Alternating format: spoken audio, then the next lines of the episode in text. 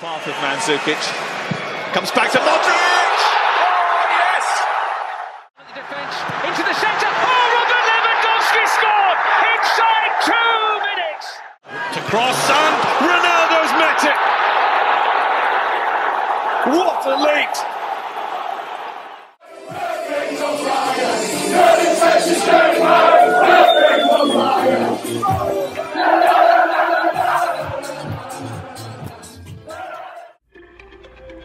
24 equipas, 622 jogadores e um mês recheado de futebol. Sejam bem-vindos ao Euroscout, podcast da ProScout que irá acompanhar o Euro 2020 diariamente. Vamos a isso. Olá a todos, bem-vindos ao Euroscout, eh, 11 dia de europeu e hoje com mais dois grupos eh, a encerrarem as suas contas aqui neste Europeu 2020, grupo B e grupo C antes de começarmos o podcast, volto a agradecer o, o nosso patrocínio, o nosso, o nosso apoio nestes episódios da Adega de, de Palmela, que, que nos contribui bastante uh, com, com vinhos de qualidade e que, e que, está aqui a dar um apoio à ProScout neste, neste Euroscout. Uh, hoje com, com quatro jogos, o dia, o dia do europeu que teve, que teve mais jogos até ao momento. Uh, vai ser uma, uma dose pesada de, de muito futebol mas como, como as circunstâncias de hoje foram um pouco diferentes, com, tivemos sempre dois jogos ao mesmo tempo e, e nós não podemos estar em todo o lado, já somos, já somos pessoas ocupadas e, e, com jogos ao mesmo tempo ainda fica mais difícil ver tudo. Vamos gerir um pouco, um pouco diferente uh, o podcast hoje e vou ter comigo dois, dois excelentes convidados e, e parceiros neste episódio que, que me vão ajudar a, a, tentar falar um pouco, um pouco sobre tudo, mas de forma resumida, também a antever o, o que serão as próximas rondas. Vamos passar então para, para os convidados. Comigo, eu hoje, hoje terei, terei o Luís Rocha Rodrigues do 00. Olá, Luís, tudo bem? Viva, obrigado pelo, pelo convite e é um gosto estar aqui convosco.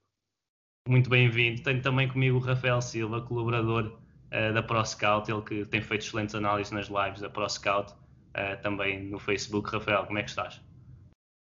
Muito obrigado, Rodrigo, pelo convite um, para estar cá hoje. Uh, espero estar à altura, é a minha estreia aqui no Euroscout, portanto espero estar à, à altura dos restantes uh, comentadores e tenho a certeza que, ou pelo menos farei um esforço para, estar. Uh, e e bora lá, porque hoje houve muita coisa para falar e temos aí muitos jogos, muitos, jogos, muitos jogos para ver, tivemos muitos jogos para ver e muita coisa para falar. É verdade, é verdade, e tenho a certeza que vai estar à altura. Isto aqui também, nós estamos sempre num ambiente descontraído, portanto, isto, isto vai, vai ser, vai ser tranquilo. E vamos passar já, já aos jogos, porque, como disse, houve quatro jogos e, e há muita coisa para, para podermos falar. Eu vou considerar o primeiro jogo do dia, Macedónia do Norte 0, Países Baixos 3, uh, eh, jogo que, que, contou com os gols de Depay e o Inaldo, que voltam a assumir-se como, como dois dos maiores diferenciadores desta, desta seleção de, de Frank de Boer, que hoje uh, nem rodou tanto como se esperava. Uh, Frank de Boer apostou, apostou em dois jogadores jovens, Gravenberg e Malen, eles que, que, apareceram no 11 e estiveram bem, cada um à, à sua maneira. Uh, e depois, na segunda parte, Frank de Boer já tinha anunciado que ia apostar no 4-3-3, ele que tem sido muito pressionado pela, pela imprensa uh, holandesa para, para mudar o seu sistema e pelos adeptos, e, e parece que não, não estão contentes, mesmo com, com os nove pontos feitos nesta fase de grupos, ainda há alguma contestação quanto ao sistema de jogo, e ele que, que testou esse tal 4-3-3 na segunda parte. Uh, vou passar assim de forma muito rápida para, para ti, Rafael. Neste jogo vimos uma Macedónia do Norte uh, frágil, como tem sido, mas mais uma vez deu luta até, até, até, até aos 45 minutos. Diria que depois na segunda parte as coisas mudaram um bocadinho, mas a Macedónia do Norte que entra, faz uma grande jogada aos 9 minutos, que, que é um gol anulado, depois há um remate ao poste, ambas, ambas as jogadas de, de Trajkovski que esteve, que esteve bastante ativo nesta primeira parte e depois numa transição de Depay e de Malen, os Países Baixos chegam à vitória e, e, quase que acabam com o jogo e com as esperanças de, dos macedónios que, que, estavam, que estavam com alguma motivação porque ainda estavam na luta pelo apuramento, mas que morreu assim essa, essa tal esperança. Uh, Rafael. Sem esta... dúvida. É, é exatamente o que, o que tu disseste. A Holanda Holanda não, os Países Baixos sempre esta dificuldade agora, mas os Países Baixos, uma seleção que claramente eu acho que aquela dupla de ataque é, é, é incrível. Não é só, não é só isso que é a seleção dos Países Baixos, mas uma seleção que tem uma dupla de ataque que consegue resolver jogos, como tu disseste bem. A Macedónia do Norte não teve nada mal, na primeira parte principalmente. Teve muito bem, até entrou muito bem. Uh, pressionou bem, jogou bem. Só que, só que depois, ao longo do jogo, foi um bocadinho aquilo que disseste. Ao longo do jogo, percebeu-se que, que, os Países Baixos bastava acelerar ali um bocadinho o jogo e que iam para cima e que iam conseguir facilmente eh, chegar ao, ao golo e, e, e, colocar a Macedónia do Norte em dificuldades. Um, que eu também, o que eu também vi foi que, obviamente, que este jogo fica marcado, obviamente, pela despedida do Pandev, que acho que é um, que é um momento, e já vamos falar disso mais à frente, mas acho que é um momento, sem dúvida nenhuma, marcante. É um jogador que marca a história do futebol europeu e mundial, quer queremos, quer não. Se calhar, em termos de seleções, não, pela seleção em que joga, mas em termos de clube, claramente é um jogador. E, e mesmo assim, mesmo assim marca a história, porque é verdade. permite é chegar, verdade. chegar aqui e, e, ainda marca um gol na primeira jornada, que, é, que acaba por ser histórico. Sem dúvida. Um, um Ristovski também que podemos falar e que é um jogador claramente que todos nós conhecemos, que também acho que se destacou neste, neste, neste europeu. Acho que é um jogador claramente que demonstra, e já tinha demonstrado cá em Portugal, mas demonstra claramente que tem, muita, tem qualidade. Um, pá, mas eu acho que este jogo não tem muita história. Eu confesso que estive mais atento ao outro jogo, não estive tão atento a este, vi isto no canto do olho. Mas, mas a verdade é que, que, era aquilo que eu já estava mais ou menos à espera. Uma, uma, um Países Baixos claramente por cima e que quando precisou, resolveu. E acho que está tudo dito. Para quem não viu o jogo, eu faço um resumo muito breve. Uh, da Pai, da Pai e Malen uh, na frente de ataque, os dois muito móveis, a causar uh, pesadelos aos centrais da, da Macedónia do Norte. E depois o Reinaldo muito bem a chegar à área, ele que aparece com um papel completamente diferente nesta seleção do que, do que temos visto no, no Liverpool. Ele que está de saída agora para o, para o PSG. Mas, mas foi um, Países Baixos sem forçar muito, mas com muita mobilidade. Depois, na segunda parte, há uma alteração, como eu já disse, para o 4-3-3, onde o lado direito foi substituído, uh, Dumfries e De por, por Bergwijn e Timber.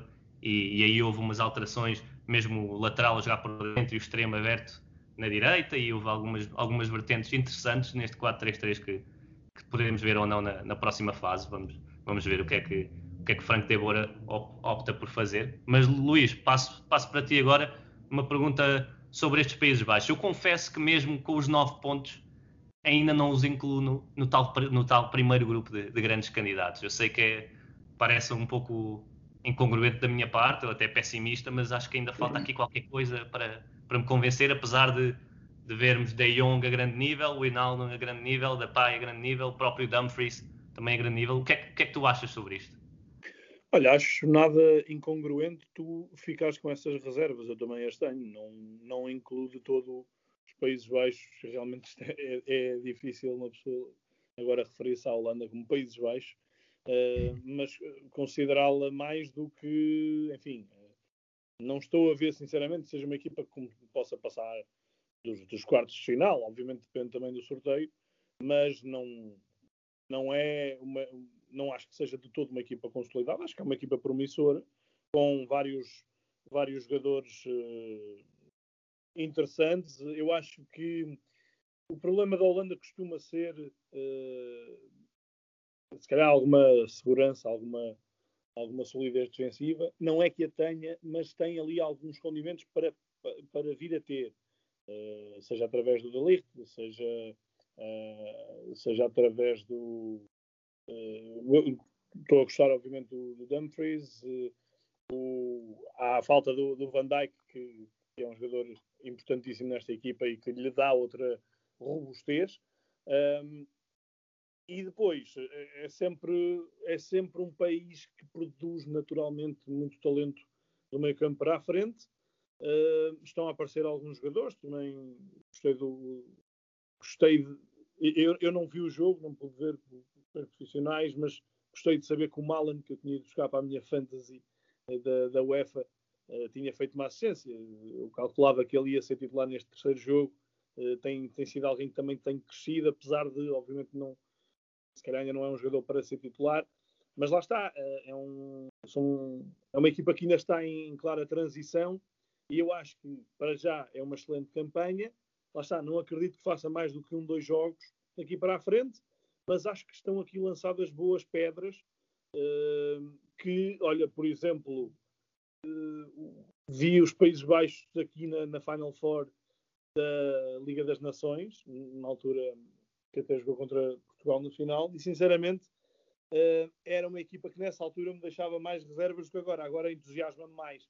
Acho que já tem ali alguns passos, alguns passos dados para a, para a consolidação e para voltar a ser aquela laranja mecânica que de quem falamos sempre, mas que na verdade já há muitos anos que não vemos uma Holanda que seja verdadeiramente uma laranja mecânica.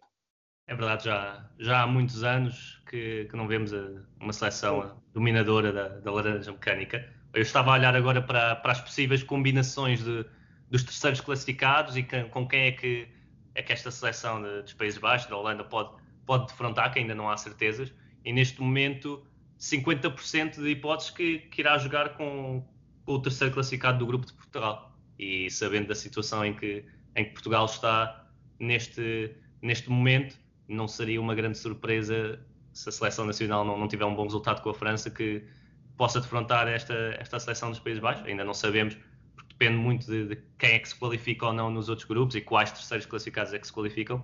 Mas estava aqui 5 em 10 das possíveis combinações atuais é, é, é, a seleção dos Países Baixos a defrontar. É quase preciso ter um curso de matemática para perceber as combinações, as combinações agora do europeu. Isto antigamente era fácil. Era o primeiro com o segundo, agora com os terceiros, isto agora é uma complicação. Olha, eu, eu, posso, eu, posso, vos dizer que nós estamos a gravar isto pouco tempo depois do, do final dos jogos desta segunda-feira e posso vos dizer que está a loucura na, na procura de, do 0-0. É? Nós estamos aqui, acompanhamos os, os, os números ao segundo uh, e quer para ver o artigo das contas, quer para ver as classificaçõões do euro, é, são milhares de pessoas, é impressionante. Uh, bem precisamos da vossa ajuda. É, uma, uma avalanche, uma avalanche. Uh, precisamos, mas, olha, honestamente, uh, olhando para o cenário do terceiro lugar, se calhar até era o que eu mais gostava. Pensando do ponto de vista de, de Portugal seguir em frente, porque uh, poderá ser uma equipa mais fácil de anular. Uh, eu não, não quero estar a fugir, obviamente, e, para, e para a seleção para esse lado, adianta até que se fôssemos para esse lado, depois jogaríamos com o vencedor do, do Gales Dinamarca. Portanto, apontando para isso, podia ser mesmo um, um lado do, do gráfico é, é, favorável. ou não, bom, não é? Outra ver. vez o lado bom. Uh, não, mas uh, sinceramente acho que a Holanda não joga num sistema 3-4-3, que, que, é o nosso novo terror, está visto. Uh, por isso uh, acredito que Portugal conseguisse encaixar muito mais e, e fazer um jogo mais fazendo um jogo mais, mais cínico, acho que acho que Portugal ia ter obviamente argumentos para, para virar a Holanda, mais do que se, se calhar uma Bélgica, se calhar uh, até uma própria Inglaterra, dependendo da classificação, não é? Uh, por isso, uh, lá está. Por isso é que eu também digo que não considero de toda a Holanda, e, e partilho a tua opinião, uh, uma, uma das favoritas, mesmo tendo feito o pleno. Sim, e não há nada mais português do que, do que estarmos a, já a admitir que, que seremos terceiros classificados. Com um jogo por jogar, já estamos agarrados à, ao Excel e às calculadoras. Mas... Agora no fim de cada jogo estás sempre a, estás sempre a ver quem é que tem, claro. quem é que tem 3 pontos ou quem é que tem menos, menos do que 3 pontos. É nesta altura, nesta altura uh, já podemos perder por 2 golos contra a França. Exato, é isso. Empatar, já podemos perder por 3. Está ah, tá, tá um espetáculo isto. É verdade. E, e, pronto, vai ser, vai ser assim nos próximos, nos próximos dois dias. Uh, Portugal só joga quarta-feira e amanhã ainda temos, ainda temos jogos que, que podem impactar essas contas também. Uh, passa assim então para, para, o segundo jogo deste, deste grupo C, o jogo que, que decidia quem, quem se apurava diretamente juntamente com, com os Países Baixos. Uh, Ucrânia 0, Áustria 1, foi assim que terminou. Um gol de Baumgartner, Baumgartner após um pontapé de canto de Alaba. Uh, numa Ucrânia que, que, posso dizer que desiludiu neste último, neste último jogo da fase grupos e arrisca-se a ficar de fora, se bem que eu, que eu acho que quem irá, quem irá ficar de fora até podem ser os dois terceiros classificados dos grupos que jogaram hoje, uh, mas isso ainda não sabemos, como estávamos a falar. E é Áustria que finalmente, finalmente vimos a Áustria a mudar um pouco aquilo que é o seu modelo, a sua atitude perante o jogo. A Lava à defesa esquerda, a Nautovic na frente, Baumgartner e, e Sabitzer uh, atrás de atrás de, de Arnautovic, a Áustria num 4-2-3-1 e teve mais homens a pressionar, mais homens a atacar e foi uma Áustria a, a, se calhar dar as características e, e, o jogo necessário e mais, mais apropriado àquilo que os seus jogadores estão habituados, quase da, da Bundesliga, muitos, muitos que jogam também na Áustria, que, que é um jogo, um estilo de jogo parecido uh, ao, ao, alemão, e vimos Franco Foda finalmente a, a dar asa a, a mais criatividade e mais, mais pressão destes jogadores a sentirem-se mais confortáveis. Rafael, tu que viste e bem este jogo, Uh, o, que é que, o que é que me dizes deste Ucrânia à Áustria que, que vimos a Áustria com uma vitória importantíssima uh, para garantir o segundo lugar? Eu acho que este, este, jogo foi o inverso daquilo que nós estávamos à espera, né? Uh, tivemos uma Ucrânia que, que, foi crescendo e que foi mostrando claramente, e principalmente no jogo no jogo contra, contra, contra a Holanda, demonstrou claramente que tinha, tinha capacidade para, para discutir aqui a qualificação. Uh, Pá, e chegou agora o último jogo e vou ser muito sincero, a Áustria não ganhou por um, podia ter ganho por mais até. O, Arnautovic teve várias oportunidades para, para, para fechar o jogo. Uh, uma Áustria muito bem organizada. Se até agora tínhamos criticado o treinador da Áustria, acho que ele hoje demonstrou claramente uh, e conseguiu pôr as peças, montar as peças de forma a, a criar muitos problemas ao, à Ucrânia. Uma Ucrânia que eu acho que criou muito pouco eu estava à espera, na primeira parte, fez, na primeira parte acho que fez um remate à baliza, se não me engano. Uh, portanto, diz muito daquilo que a Ucrânia criou. Uma seleção da Ucrânia que tem Yermanchuk, Zichenko, Yarmolenko, uh, Malinovski, que, tem, que ao longo deste europeu demonstraram tanta qualidade. Pá, e depois chegou o último jogo e tu olhas mesmo para a cara do, do, do Shevchenko, uh, que é, a verdade é que é uma nós percebemos às vezes que estamos velhos quando olhamos para o Shevchenko como treinador, porque estávamos habituados a ver o, é, o Shevchenko marcar gols e permite-me só fazer esta, esta parte, mas é efetivamente a cara de, vamos dizer mesmo, da zia com que ele acaba aquele jogo, percebes efetivamente sim, sim.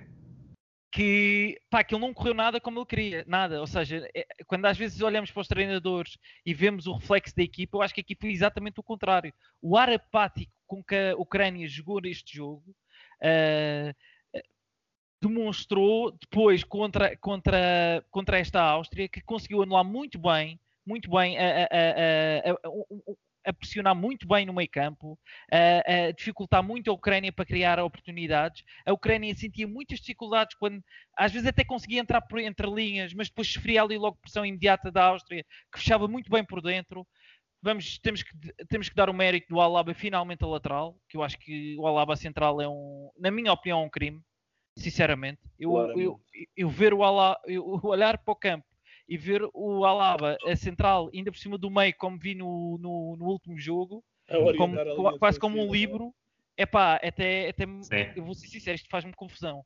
E até numa Áustria que, que eu fui dizendo, os dois centrais da Áustria até são capazes com bola, ou seja, não era, não era uma São dois centrais muito capazes com bola. Uh, e, e, o Alaba, as características que o Alaba tem, o tipo de jogador que é, tudo aquilo que já vimos, nós sabemos que ele é polivalente e pode fazer até várias posições e já, e já ouvimos em várias posições. Pá, mas o Alaba lateral é outra coisa. É claramente, hoje mesmo, ele havia muitos momentos em que ele ia dentro para pressionar a própria, a própria, a própria Ucrânia e, e depois criava muitas dificuldades porque criava ali superioridade numérica ali no meio. Pá, e tenho a elogiar muito, muito o, o, o, treinador da Áustria, fez um grande, grande jogo. Para mim, foi ele que ganhou este jogo, conseguiu perceber aquilo que estava mal e conseguiu corrigir. Obviamente que os jogadores também tiveram, tiveram muito bem. Um, mas, pá, eu acho que é isto. Eu acho que foi exatamente isto. Eu acho que grande mérito do treinador da Áustria, grande vitória da Áustria e para mim até podia ter sido por mais. Acho que a Ucrânia foi preciso chegar ao último jogo para, para nos desiludir. Eu acho que tem muita qualidade individual, mais uma vez. Muito mais, isto, sem, sem problema nenhum. Acho que tem mais qualidade individual que a Áustria. Mas a verdade é que a Áustria hoje foi mais equipa e demonstrou claramente ser uma equipa, uma equipa superior. Superior, se calhar até mais alguma experiência nesta, nestas coisas, apesar de não ter tido tanto, tanto sucesso. Uh, e, e vemos, vemos jogadores que, que tinham estado apagados, vimos Grilic, uh, uh, Grilic a começar com, com Schlager no meio campo, vimos Leimer e, e Leiner no, no lado direito desta Áustria. Sabitzer foi, pareceu outro jogador hoje que estava muito mais móvel. Sem dúvida. E, o Sabitzer e o Schlager hoje fizeram dois grandes jogos. Foram dois, dois, dois esteios ali. Fizeram, para mim, foram sem dúvida nenhuma dois grandes jogadores. Eu, eu conhecia pouco do, do, do, do Schlager, sou sincero, não acompanho tanto a Liga Alemã.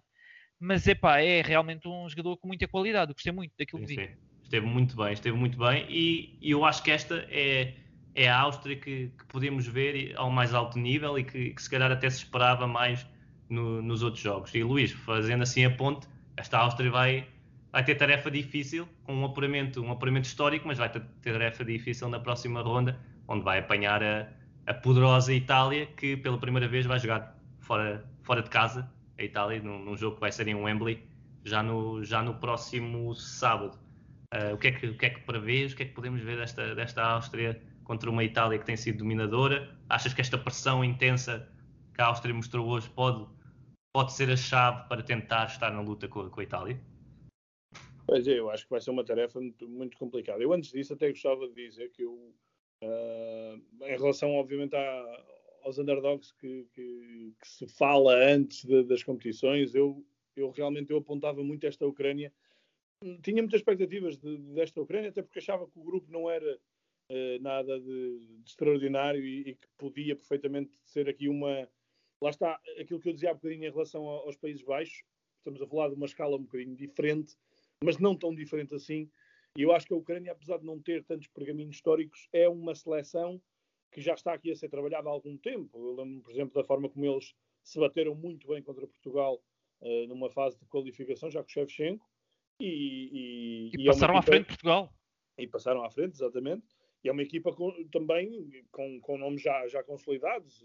Ahm, Falou-se aqui de, de- de alguns, o Yaramchuk tem- tem-me surpreendido também, a forma ah, afirmativa como ele, como ele eh, está ali a, a- a- posicionar na, na- na posição 9. Ahm, obviamente o Yarmolenko está aqui numa espécie de segunda vida também muito, muito interessante está um- finalmente a ganhar maturidade, que eu acho que ele já há muito tempo que, que se a tivesse, teria feito uma carreira a um nível um bocado mais alto. Eh, e efetivamente fica um bocado desiludido com a Ucrânia, ainda não está totalmente eh, afastada a hipótese de, de seguir em frente, pois não. Eh, portanto, Ainda não, ainda está à espera e eu acho que em princípio até acaba por passar porque. Mas se a vamos ver. Croácia, vamos se a ver. Croácia não- se a Croácia empatar, eles, eles passam, não é? Exato. Creio que é assim. É. Eh, mas pronto, de qualquer maneira, para já, eh, um amargo de boca. Vamos lá ver se, se o Shevchenko ainda consegue eh, corrigir as coisas para, para os oitavos, embora não vai ser fácil. Agora, em relação ao que perguntaste, eh, não vejo que haja grandes probabilidades para, para a Áustria, porque vejo uma, uma Itália muito, muito afirmativa. Tem uma questão muito importante também, a meu ver, que é aqui a, a diferença de, de tempo. Né? É uma seleção que joga sempre primeiro, tem mais tempo de, de descanso em relação. Agora, quando, se, quando se faz este cruzamento de equipas, ahm, e que vai sair pela primeira vez de Roma, mas, pelo contrário, esteve até agora em Roma, é? esteve mais poupada às viagens. E nós, Exatamente. ah, isso é, é das coisas que eu eh, acho alguma piada a este formato, mas teria que ser um formato mais equitativo para todas as equipas. Exato. é? E Vimos a vezes- Suíça no primeiro jogo a jogar em Baku e no segundo a ir a, a ir a Roma contra uma Itália que ficou em Roma, não é? Exatamente, e vês o país de Gales também a fazer eh, muitos quilómetros. Ahm, a Suíça, não é? A Suíça tam- também houve essa. Acho que também teve. Foi, foi o que eu disse, foi exatamente o que eu disse. Ah, exato. desculpa, depois falaste em Itália, não, foi a Espanha, não é? Não. A Ah, A sim, Suíça é tá que fez bem. essas viagens, sim, a Suíça é que jogou É em isso, Baku é e isso. A depois Suíça foi a final, exatamente. Ahm, mas eu não me, não me importava, acho, acho que os estádios, as cidades até estão bem escolhidos, epá, mas estares a fazer de, Roma o palco dos três jogos de Itália parece-me um bocado. Ok, o primeiro aceito, é o primeiro jogo, mas depois a coisa tinha que rodar mais. Enfim, não, nem quero ir tanto por aí. Ah, agora, acho que a Itália está com muito mais eh, frescura, poupou vários jogadores, eh, um, está, está, como nós costumamos dizer, está folgadinha. Tem ali alguns jogadores a aparecer, vai, vai ser interessante perceber como é que como é que o Mancini vai fazer ali a gestão, porque o Verratti é um, já é quase uma, uma vaca sagrada numa seleção eh, que, é, que é jovem, apesar de tudo, é jovem ali no meio campo, não é? Não, Não, Sim, sim. não, não acreditarias no início da, da competição que o Locatelli, nesta altura, fosse um titular, mas lá está, há essa gestão para fazer. O Locatelli, depois daqueles dois golos eh, e depois de descansar neste jogo, provavelmente vai ser titular e vais ter que sentar o Verratti no banco. Ahm, há muita, muita fartura, muita qualidade. Há aqui eh, muita matéria para tu começares a pensar que está aqui uma grande geração italiana. Pelo menos eu penso assim, já, já há uns anos para cá, desde, desde aquele fatídico 2018, eh, que, que se nota que, que essa, essa renovação foi feita e na altura foi feita de uma forma bastante aprofundada pelo, pelo Mancini, que o- convocou os jovens à frente dos jogadores que, obviamente, naquela altura até deveriam ir à seleção. Ahm, e agora, já três anos depois, o trabalho já começa a colher frutos. Eh, E três anos depois, desde a última vez que perdeu também. e desde, É exatamente. verdade. E que foi contra Portugal, não é? Exatamente, na Liga, Na- de- na Liga das de Nações. Eu, eu, eu acho que a Itália, eh, eu não acho que a Itália vai ganhar o Euro, eh, mas não acho de todo que vai ser agora que vai cair. E, e será muito importante para a Itália conseguir resolver o jogo em, em 90 minutos, a meu ver. Eh, porque depois o calendário começa a apertar, as equipas já vão começar aqui a, a ter menor margem em relação às outras. Hum, agora, a Itália tem todas as condições para, para, para virar esta, esta Áustria, que hoje faz um jogo bastante afirmativo e, e todos nós acharíamos que a coisa ia ser cozinhada para um enfadonho 0-0 ou para um que iria aqui servir às duas equipas. Fiquei muito surpreendido eh, e o facto de, de sair do jogo a achar que até ganhou por uma margem escassa em relação ao que produziu, diz que esta Áustria também pode ter aqui uma, uma palavra a dizer, não, não vai ser, eh, não acredito que vá ser goleada frente à Itália. Sem dúvida, e acho que esta Áustria ah, chega à competição, à fase a eliminar da melhor maneira, depois de dois jogos em que, que andou ali ao- um pouco aos trambolhões, e pode ser importante mesmo a nível, a nível psicológico e de confiança destes jogadores. E duvido que, que, Foda vá, para, vá voltar ao sistema que, que usou nos primeiros dois jogos e que, e que a Alaba volta a ser central pelo meio. Acho que tenho algumas dúvidas, seria, seria muito estranho, mas, mas é uma Áustria que vem motivada e que, e que nos permite assim passar para o, para o, para o grupo B, que mais nu- numa das outras coisas estranhas deste europeu, o grupo B às vezes joga depois do grupo C e há equipas a, a jogar.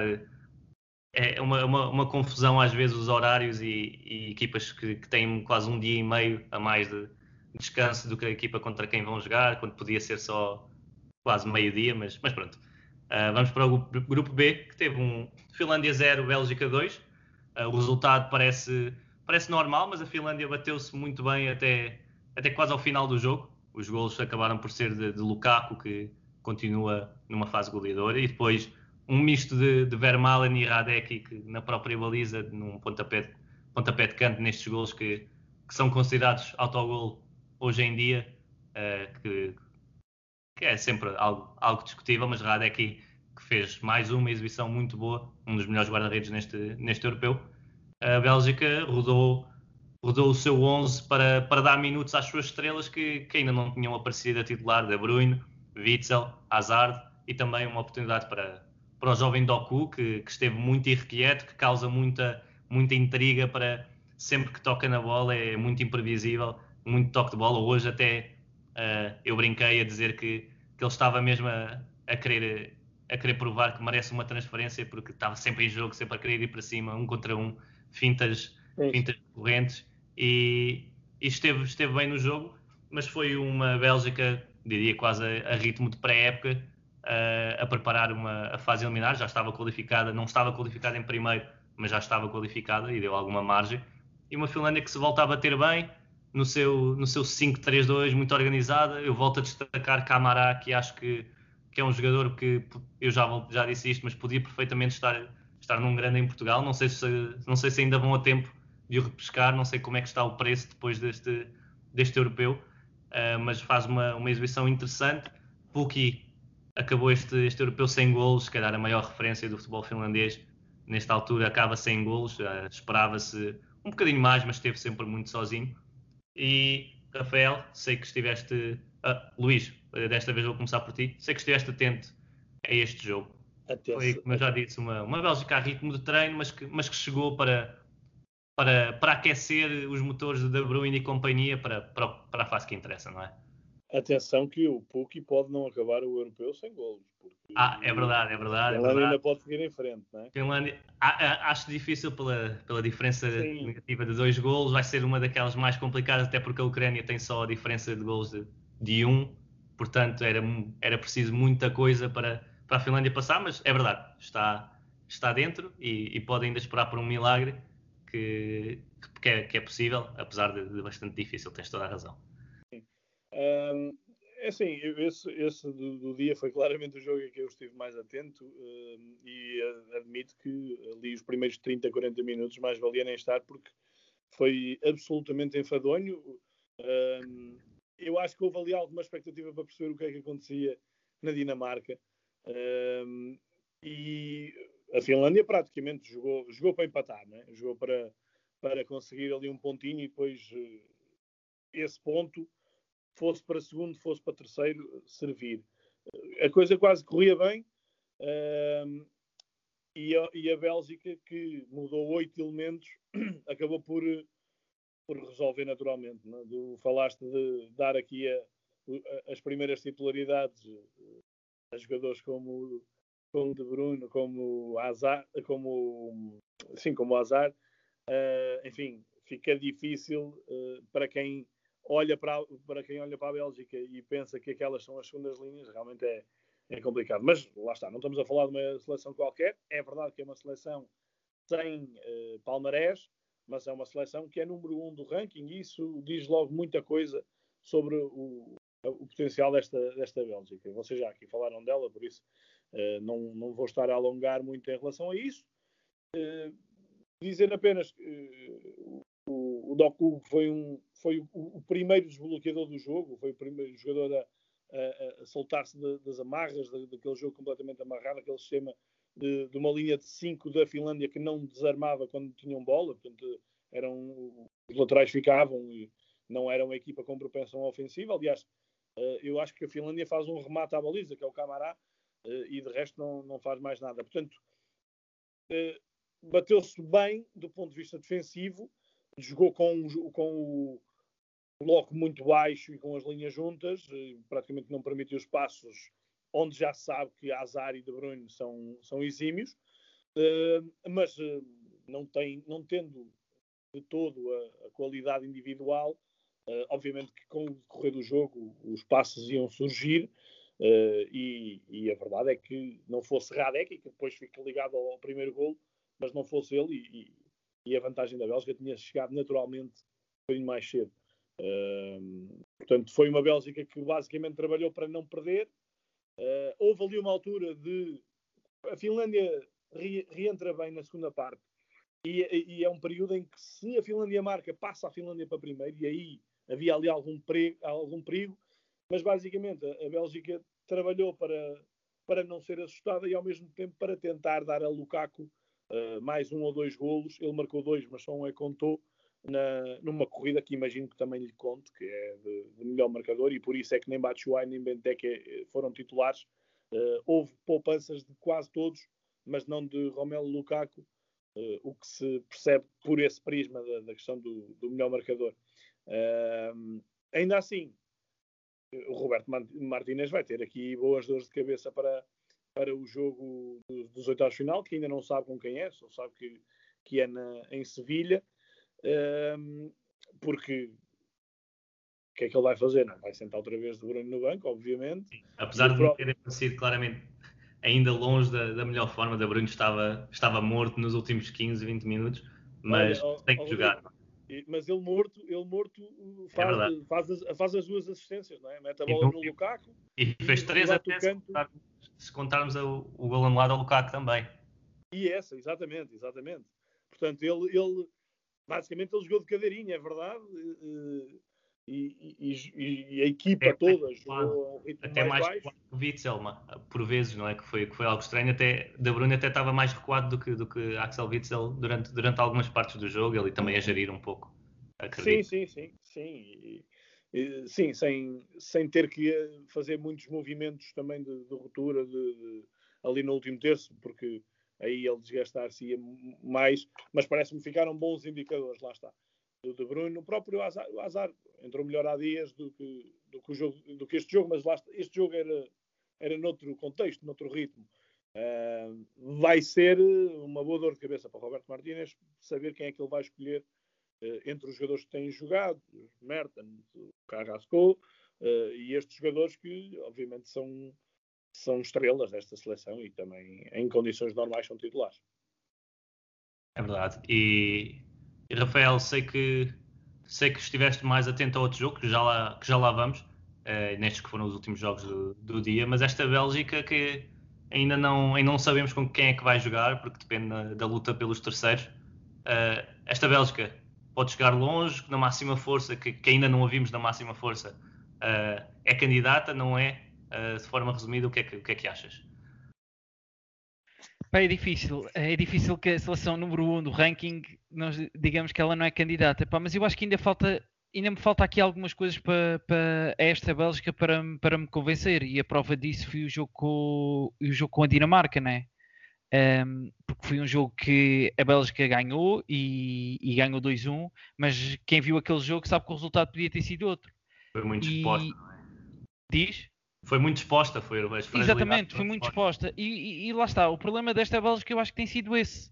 Um, é uma seleção que, que, por quem nós temos grandes expectativas, às vezes quando, quando dizemos que, que não há, ou seja, que, que o futebol, uh, muitas vezes a forma como os treinadores olham para o futebol barram muito um, o crescimento individual dos jogadores, mas claramente esta Bélgica é uma, uma seleção que vive claramente o talento individual dos seus jogadores.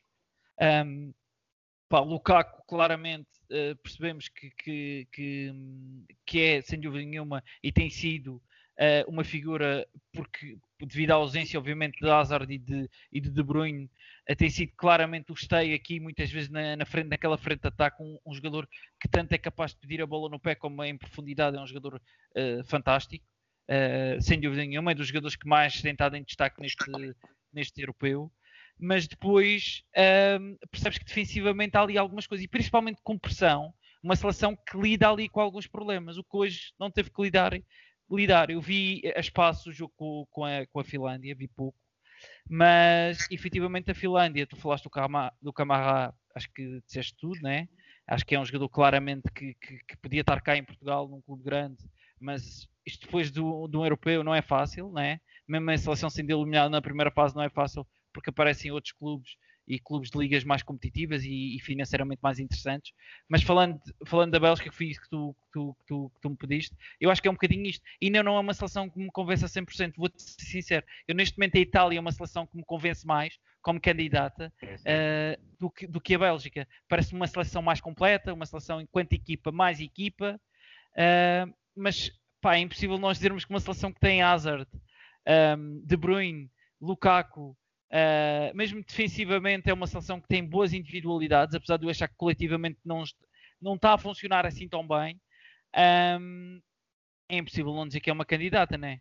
Uh, mas, claro, pronto, mas claro. eu mesmo assim continuo aqui com uma pulguinha atrás da orelha, porque acho que não, não se me perguntas quem são as duas seleções mais, mais favoritas, vamos dizer assim, ou favoritas, eu não ponho a Bélgica nessas duas seleções e portanto, apesar de ser número um do ranking, portanto acho que ainda falta aqui algumas coisas. Parece-me. Eu, por acaso, por acaso também, também estou de acordo. Quem e... é que metes? Quem é que metes? Só, só porque... Eu meto a França e a Itália, neste momento. Pois, o meu top 3 também é Itália, França e Alemanha, que ainda nem está, ainda nem está qualificada para, para a fase seguinte. Pá, se me pedires um top 3, já, a terceira já, já começa a tremer. Mas é, ah, eu, esse, eu, claramente, eu claramente meto Bélgica no top 2. No top 2. Eu acho que Bélgica ou França. Só por ainda não ter visto a melhor Bélgica. Acho que é só, só por causa disso. Ainda não vi a melhor Bélgica, não sei, não sei se vamos ver ou não, mas a melhor Bélgica talvez ponha, mas como ainda não vi, não, ainda estou com algumas reservas. Mas sim, tem claramente essa qualidade individual e coletiva. Acho que o Roberto Martínez tem feito um, um grande trabalho na seleção, não há, não, não, há, não há grandes questões sobre isso. E, e, vamos ver onde é, que, onde é que podem chegar, ainda à espera do adversário. Se quiserem mais um, mais um insight olhando aqui para o para as equações do, do, terceiro classificado, acho que estará entre Suíça, que foi que foi no, no grupo A uh, a, terceira, a terceira classificada, e depois será do grupo de Espanha, parecem ser as hipóteses mais prováveis para esta Bélgica, uh, num grupo que ainda tem tudo, tudo por decidir à entrada para, para a última jornada. Passamos então para, para o último jogo, uh, aquele que considerei o último jogo, Dinamarca 4, Rússia 1. uma noite histórica em Copenhague, com gols de Damsgaard, Poulsen, Christensen e Mile para, para a Dinamarca. Dzuba ainda marcou de penalti uh, fazer um 2-1 que, que, ameaçava esta Dinamarca e a qualificação, numa altura louca em que um, o gol de Lukaku era anulado ao mesmo minuto que, que era assinalado este, este penalti. E, e até iguala o recorde de gols da, da seleção russa, o total de gols de, de um jogador pela, pela seleção russa. Uh, Dinamarca, Rafael, tiveste, estiveste a, a ver este jogo. Uh, Damsgaard volta, volta a dar boas indicações. Dinamarca numa segunda parte que faz que são todos os gols na segunda parte, é, é incrível. Uh, eu ouvi na transmissão onde, onde vi o jogo uh, que foi um segundo milagre em Copenhaga naquele estádio, depois do que aconteceu no primeiro jogo, muito numa escala muito, muito diferente e muito mais importante, mas a Dinamarca ganha aqui uma, uma vida, uma segunda vida para este europeu e, e com muita confiança e, e qualidade, intensidade. Como é que vês esta, esta Dinamarca? Pá, é impossível não gostarmos desta Dinamarca, não é? Que todos que nós acabamos por criar um carinho especial, infelizmente por uma má razão, mas a verdade é que acabamos por todos criar um carinho especial desta Dinamarca e é uma seleção muito forte, muito forte mesmo. Eu acho que é uma seleção que muitos davam exatamente como uma, uma vamos dizer, uma surpresa durante este, durante este europeu. E só não foi uma surpresa maior, acho eu, pelo que aconteceu no primeiro jogo porque eu vi uma Dinamarca muito forte contra uma Bélgica, eh, com, a, a jogar de igual para igual, acho que podia ter que ir para qualquer um dos lados. Uh, vi uma Dinamarca a dominar uma, uma, uma Finlândia, mesmo tendo em conta as circunstâncias, um, que, eram, que, eram uma, que eram complicadas, efetivamente. Tudo aquilo que aconteceu naquele, naquele jogo foi complicado e hoje vimos uma Dinamarca a, a prometer aquilo que, que, que, já sabíamos, uma Rússia claramente abaixo das expectativas e acho que não, não há muito a dizer desta Rússia. Uh, eu estava à espera mais da Rússia, sou, sou muito sincero. Uh, para mim, neste, e olhando para o que tenho visto, para mim foi a pior seleção deste europeu por enquanto, uh, daquilo que tenho visto, muito fraca, ofensivamente. Não foi pior Quando... do que a Turquia. Não foi pior do que a Turquia. Uh, talvez não tenha sido pior que a Turquia, é um facto. Não me lembrava da Turquia, mas ah, lembraste-te bem, é verdade. A Turquia também teve, também teve muito mal, uh, mas a Rússia, pá, eu estava à espera de muito mais. muito mais, não, mas estava à espera de mais, efetivamente. Estava à espera que lutasse aqui pelo um, pelo um segundo lugar que, que, que acabou por não, não acontecer.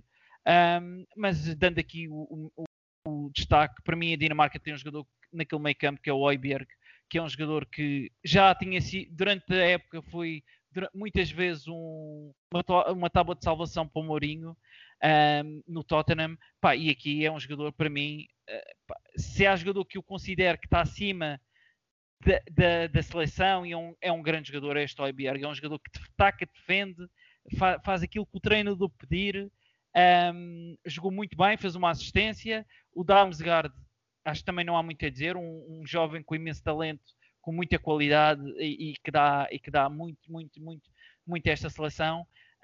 Um, e eu acho que a Dinamarca acabou por fazer aquilo que, aquilo que nós, nós todos internamente queríamos, que era dominou, depois, obviamente, andou, andou, ali a incerteza do resultado no outro jogo. Depois, entretanto, a Bélgica marcou, mas entretanto foi anulado e houve sempre essa, essa dúvida. Mas, mas a Dinamarca acho que consegue aqui a qualificação. E, e, e eu sou muito sincero, eu, eu, vejo esta Dinamarca. Eu não sei, tu depois vais-me dizer a conjugação, porque eu não tive tempo de ver é com quem é que a Dinamarca. País de Gales, País de Gales. Lá está, é, é, jogando com o País de Gales e depois com a possibilidade de jogar com o vencedor pode ser Portugal ou não, com a Holanda, eu acho que esta Dinamarca tem possibilidades de ir longe neste europeu e, e, e tem possibilidades de, de, de, chegar, de chegar eh, muito longe, porque lá está, tem qualidade, enquanto coletivo é um coletivo que funciona muito bem, e vimos isso várias vezes, a forma como eles entraram desinibidos contra a Bélgica, que é uma seleção que todos nós sabemos, com, muito forte no ataque à profundidade com o Lukaku, foi uma seleção que entrou uma, a pressionar muito forte essa, essa Bélgica e a jogar em bloco alto foi uma coisa que, que, me impressionou e que eu gostei muito, a pressionar muito bem e a dificultar muitas ações daquilo que, da, daquilo que a Bélgica queria. o jogo de hoje, eu acho que o jogo de hoje, não estou a falar muito do jogo de hoje, eu sei, mas é que o jogo de hoje não teve grande história. Não há muito, eu acho não é? mais uma é mais o fator emocional, o fator da qualificação não há tanto Exatamente. para, para falar. Exatamente. E, e, e, aquele momento de fim em que percebemos, uh, em que não sentimos aquilo que eles estão a sentir, obviamente, mas percebemos efetivamente aquilo que eles estão a sentir, uh, aquele momento de, de, celebração de quando, da qualificação, pá, é realmente um momento tocante e, e, muito e muito importante. Acho que é muito importante. E esta passagem, eu acho que lhes dá aqui também um, um extra de motivação que eles já tinham, já o tinham, mas acho que lhes dá aqui um extra de motivação para uma segunda fase que poderá entrar aqui numa, vamos dizer, num lado mais simples. Uh, poderá levar esta Dinamarca longe neste europeu, sinceramente. Não diria, obviamente, finalista ou, ou, ou, ou possível vencedora, mas eu acho que tem possibilidades de, de, ir, de, ir, de ir longe, sem dúvida nenhuma. É verdade, e, e, acredito que iremos falar ainda um pouco deste, deste jogo e desta Dinamarca agora na, nas rubricas finais, para onde, para onde, vou passar, porque, porque há muito, há muito para, para falar nessa situação. E, e Luís, até vou começar, até vou começar por ti. Normalmente começo pelo dedo do, do treinador. E qual foi a tua, a tua opção? Eu creio que já, que já falámos aqui de várias, várias opções para dedo do treinador. Quem, quem foi o treinador que se destacou uh, hoje para ti? É assim, eu peço-vos desculpa por, eh, por, ir, por ir bater no mesmo e não, não acho que tenha sido o dedo do treinador do dia, eh, mas como foi o jogo que eu acompanhei realmente ali a 100%, e para não estar aqui a fugir à, à, à verdade ou à lógica nos outros, eu prefiro dar aqui essa, essa nota de, de, do jogo que eu vi, e durante muito tempo tive inclinado para elogiar ali a, a, a, forma baixa como a Finlândia jogou sem, sem nunca se divorciar da bola quando, quando a podia ter. A Finlândia acho que acaba com 42% de posse de bola, o que contra a Bélgica não é mau, apesar de, de, do ritmo passeio do adversário. Mas eu vou, eu vou destacar uh, o dedo do Roberto Martínez no facto de ter conseguido rodar tanto a equipa, eh, cumprindo, cumprindo a, a, sua missão, que era ganhar, não sofreu golo, também é importante, ehm, e, e, acho que nesse aspecto ele não apenas se livrou de algum susto, como já começou aqui a preparar o jogo dos oitavos de final pelo aquilo que falávamos, não apenas pelos jogadores que descansaram, e havia ali jogadores na, na defesa que já precisavam de descanso, aliás o, o Alderweireld nem sequer vai ao, ao banco, mas eh, também para eh, testar, lançar eh, outras opções que à partida vão ser opções bastante válidas nesse jogo dos oitavos de final e que aqui já ganharam algum ritmo competitivo sem, sem prejuízo de um desgaste exacerbado que, que possa prejudicar a equipa daqui para a frente. Sim, sim, concordo. Uma, Roberto Martínez esteve, esteve bem a preparar a equipe para o que interessa, é não isso. tanto para o jogo de hoje, não é? Mas, sim, mas... Não, não é tanto por alguma coisa que tenha sim, feito sim, sim. ganhar o jogo, mas sim uh, recuperar ali o grupo, os jogadores e, e, e, a liderança que vai ser importante para, daqui para a frente. Rafael, passo para ti. Uh, de, forma, de forma curta, o teu, teu dedo de treinador de hoje, que acredito que também. Para mim, muito simples, foi o Franco Foda, sem dúvida. Uh, muito bem, muito bem no jogo com a, com a, com a Ucrânia, mexeu e mexeu bem e, está tudo dito. Acho que já falei, já falei disso. Acho que a forma como mexeu foi, teve efetivamente impacto no resultado que teve hoje. Por muito que vimos uma Ucrânia muito apática e sem, sem capacidade de. Muitas vezes eh, parecia sem capacidade, mas sem dúvida nenhuma. E aqui notou-se claramente o dedo do treinador, a capacidade com que ele teve de alterar as coisas para melhorar as características também dos seus, dos seus jogadores. Sim, sim, falámos muito e já não há mais, já não há mais nada a dizer. Uma, uma mudança que, que resultou a 100% uh, eh, pela parte da Áustria. A minha, a minha, a minha escolha vai ser, vai ser muito, de forma muito rápida. Acho que, acho que não é só, não é só o treinador do dia de hoje, mas tem que ser o treinador da competição, independentemente do que, do que aconteça. E Ullmann, da, da Dinamarca, acho que recuperar os jogadores mentalmente para, para tudo o que têm feito ver uma equipa tão disponível emocionalmente a, a, jogar em casa que também, que também ajuda. Esta recuperação na segunda parte foi, foi fantástica, a qualificação é, é histórica. Não acredito que será 92 uh, mais uma vez, com a Dinamarca a chegar à vitória, mas veremos uma Dinamarca que, que, está a sonhar e que não tem nada a perder daqui para a frente. Na altura, na altura foi uma Dinamarca sem o Laudrup, não é? E é verdade. Aqui, aqui pode, é uma Dinamarca sem o Ericsson também. Este há, aqui, há aqui, pode haver algumas semelhanças, veremos. Uh, veremos o que é que acontece daqui para a frente. Uh, jogador do dia, Luís, qual foi, qual foi o teu jogador do dia? Lá está, vou, vou pela mesma lógica, desculpem. Uh, não, não, vou, vou, é isso. Vou, vou, destacar o De Bruyne porque acho que, acho que com, com a exibição que ele faz hoje, não, não sendo de encher o olho, mas foi melhor em campo e, e foi melhor em campo à UEFA também, uh, acaba por ganhar aqui bons pontos para, para ser decisivo na construção da tal Bélgica que vocês ainda não viram, uh, ou que nós ainda não vimos, e que eu acredito que vamos ver. É verdade. Só não construiu foi tantos pontos como eu gostaria para a minha fantasy, porque aqueles, aquelas duas assistências que não contaram uh, estragaram, foi do dia, estragaram o dia ao, ao, meu capitão, mas pronto, eu, eu perdoo. Olha, estás melhor que eu, estás melhor que eu, que eu tinha o Munier e ele deu 15 minutos no fim. É verdade, Não foi um dia, não foi um dia bom para aqui não. para os nossos lados. Uh, Rafael, qual foi o teu, o teu jogador do dia? Oi, Bierg, sem dúvida um, muito importante naquela Dinamarca, ainda por cima garantiu, hoje o jogo foi tão importante, garantiu a qualificação da equipa, uh, fez um grande jogo hoje, pá, continuo a dizer, é um jogador que me enche completamente, eu gosto deste tipo de jogadores, gosto deste, deste tipo de jogadores que, que o treinador pede, ele faz. Uh, se preciso jogar a lateral direito, joga e joga bem. Um, é, um, é um grande jogador, não estou a dizer que o Obier dava um bom lateral direito, nem nada disso, mas, mas sem dúvida nenhuma, para mim é um jogador importantíssimo naquela Dinamarca. Se calhar não tem às vezes o perfume técnico que às vezes as pessoas gostam muito, pá, mas para mim é um grande jogador e, e lá está, é um jogador que está sempre ligado ao jogo, muito intenso e, e, e é um jogador de quem eu gosto muito. Um jogador muito completo que sem dúvida tem, tem, fez uma boa, uma boa época na, na, Premier League, não é, não é um médio construtor de jogo, não é, não é um tecnicista, mas é, é um jogador muito completo e que também, também gosto, também gosto de o ver, gosto da liderança que mostra dentro do campo.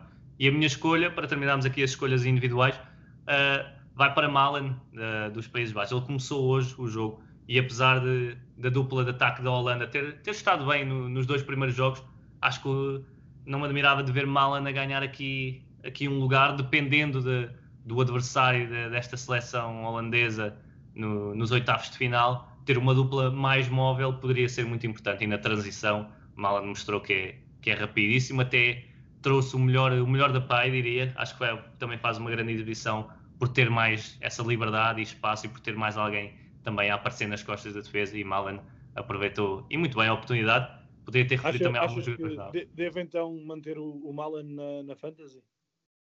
Achas que sim? É, é assim, eu. Com, com eu dava para largar, eu dava para largar. Ele já tem dificuldades em fazer a dele. Ainda o que aconteceu hoje, o, o, que aconteceu hoje, eu jogaria pelo seguro, sabes que Epá, eu, não posso eu arriscar buscar, muito. Eu só fui buscar para esta jornada a achar que, que ia haver rotação, mas tu me estás a dizer pois, que eu acho... pode ganhar o lugar, opa, eu não acredito. É um não acredito. É um avançado barato. Não acredito, mas não me admirava porque fez, fez o suficiente para, para que isso aconteça. Mas pronto. Vamos ver isto agora. Da boa é que tem que, tem que resolver este problema. Nós também na Fantasy, vamos ver, não é? Mas, mas Débora é que tem a decisão, a decisão principal. E, e assim passamos para, para o momento do, momento do dia. Houve, houve, muitos momentos simbólicos hoje, não é um dia difícil de, de escolher. Acho que, acho que é um, um, belo dia. Não, foi, não houve tanto bom futebol, mas houve muitos momentos uh, bons para escolhermos. E Luís, começo, começo pelo teu, sabendo, claro, onde, o que viste o que não viste e, e vais, vai, tenho certeza que vai ser uma boa escolha. Epá, eu pelo que vi, pelo que vi, eh, como espreitei também na televisão ao lado, eu não posso destacar outra coisa que não os festejos uh, e a justiça divina eh, para, para a Dinamarca, que uh, aquele primeiro jogo, além de toda a questão Eriksen, acabou por perder o jogo de uma forma bastante inglória.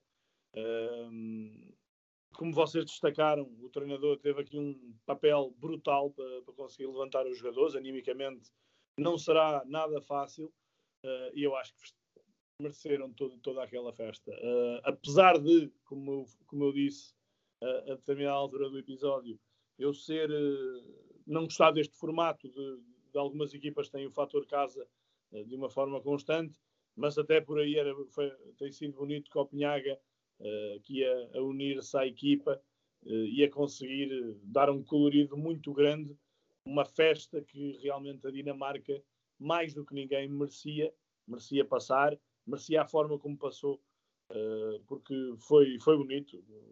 Como eu digo, como eu disse há bocado, isto, os nossos servidores estão quase a dar o tilt, porque muita gente à procura de, de, respostas do que é que estava a acontecer neste grupo. E aquilo foi, a segunda parte foi um frenesim autêntico, de perceber quem é que estava em segundo, quem é que estava em terceiro. Uh, enfim, foi muito interessante e acho que no fim, não tendo perdido o mal, porque acho que não é contra ninguém, mas ganhou o bem, foi bonito. Acho que foi bonito. Sim. E não me pareceu que fosse o vosso site, mas tens confirmação que não, que não era o vosso site onde a Dinamarca estava no telemóvel no final do jogo, a, a ver se, se, o jogo já tinha terminado ou não. Não pareceu o 0-0, mas, mas como, como, estava assim tão ocupado, não, não me admirava que até a Dinamarca estivesse, estivesse nos vossos registros a, deve, ser, deve ser um dos nossos heterónimos. Rafael, qual foi, qual foi o teu momento do dia? Ah, o momento, o momento, obviamente, que o momento da, da, qualificação da Dinamarca é um momento espetacular, mas eu vou destacar, e já falei disso hoje aqui, vou destacar o Pandev, o momento da despedida do Pandev, da seleção. Uh, como tu disseste bem há pouco, uh, acaba por ser um destaque uh, tanto na, na, na, seleção, porque acaba por ser o, o, jogador a marcar o primeiro gol numa, numa competição, um, neste caso numa competição europeia, no, no Campeonato da Europa. Depois de ter na... lá, não é? exatamente. Depois de ter metido lá, exatamente. E, e, e, obviamente que o Pandev vai ser sempre um destaque, não é? Todos nós nos lembramos da, da carreira do Pandev em Itália, uh, tudo aquilo que ele fez ao longo, ao longo da carreira dele. Uh, pá, eu acho que está tudo dito. É sem dúvida um momento marcante. E lá está, aos poucos, eu há pouco estava a dizer que nós ficamos sentimos que estamos velhos quando vemos o Shevchenko treinador, mas é quando começam a aparecer estas figuras do futebol uh, mundial, o Pandev foi uma, foi uma grande figura e começam a desaparecer e nós sentimos que vai um pouco é um pouco de nós, parece que, que, que desaparece. Eu lembro-me do Gerard, lembro do, do Totti. Não estou a comparar, obviamente, grandezas, não, não, tem nada a ver com isso, mas obviamente que o Pandev para, para, para a nação dele tem a mesma importância, exatamente a mesma importância ou até mais que qualquer um destes. Portanto, e a nossa, é... a, a, nossa sorte é que ele já era careca com 25, senão Exatamente. ainda mais a, a diferença. Exatamente. Exatamente. Aquela, aquela, linha, aquela linha de cabelo já, já era assim uh, aos 25. E vocês deixaram aqui numa, situação complicada para escolher algo diferente. Eu tento sempre ser o elemento diferenciador, mas eu acho que vou vou para vou para um golo. Acho que acho que o golo de, de Damsgaard é é, é, é, icónico, não só por ser o. Acho que eu vi um, uma estatística, é o primeiro jogador nascido no século XXI a marcar um gol no europeu. E acho que isso também entra, entra para a história. Uh, eu ouvi também na transmissão onde acompanhava que foi um, um gol a Eriksen, ali à entrada da área, com, com um, remate, um remate fácil, uh, a colocar muito bem. E, e, iniciou uma, uma caminhada para a qualificação e, e acaba a ficar na história de um, de um jovem muito, muito talentoso que eu até acreditava que seria Jonas Wind a, a afirmar-se neste europeu, mas tem sido Damsgaard uh, a aproveitar as oportunidades e, e, será quase certeza titular no próximo jogo. Uh, e, e, foi, foi um, um, belo momento para iniciar este, este 4-1 da Dinamarca e a tal qualificação histórica que, que já falámos. E assim estamos, estamos prontos. Um dia longo, cheio de futebol. Amanhã será, será metade dos jogos que tivemos hoje, será mais, mais calmo e mais tranquilo para, para gerir. Obrigado, Luís. Obrigado, Rafael. Foi um prazer ter-vos aqui. Luís, muito obrigado. Oh. Se tiver alguma coisa a promover, eu sei que andas cheio de trabalho. O 00 está sempre em cima do acontecimento. Estás, estás à vontade. Opa, isto uh, uma pessoa nem sabe para onde se virar, mas é bom, é bom sinal, é bom sinal. Isto uh, gosto muito mais deste frenesim do que o frenesim de, de campeonatos, sinceramente, porque este é mais, uh, é mais límpido, é mais airoso. Uh, vocês percebem o que, é que eu quero dizer? É uma mística especial. É, é tem uma mística especial e, e tem menos poluição. Uh, por isso, claramente que sabe muito bem isto. Uh, não, não, não, quero, não quero promover nada. Uh, quero apenas agradecer-vos e dar-vos os parabéns pelo fantástico trabalho que vocês fazem. e é um gosto também acompanhar-vos regularmente. Por isso, fica aqui o meu, meu, obrigado e também um abraço por parte da, da redação do 00 para vocês. Estamos aqui para o que vocês precisarem. Muito obrigado, Luís, é sempre bem-vindo. Rafael, obrigado pela tua estreia. Estiveste em grande, uma estreia à, à Damsgaard no, no, no, segundo jogo em que esteve em grande. Portanto, obrigado por estares aqui e acredito que, que irás voltar, ou não? Muito obrigado, Rodrigo. Claro que sim, sabes que eu estou sempre, sempre disponível, então para falar de futebol, que é isso que nós gostamos e, e queremos falar sempre e gostamos de estar sempre aqui a discutir como se, como se fôssemos amigos, não, como se estivéssemos aqui numa, num café com amigos, é sempre bom e, e obrigado pelo convite e claro que sim, quando, quando quiser já sabes, estou disponível. Fica combinado então, agradeço a quem, a quem ainda nos ouve, a quem nos tem acompanhado, estarei cá amanhã, um grande abraço e continuaremos com, com mais futebol.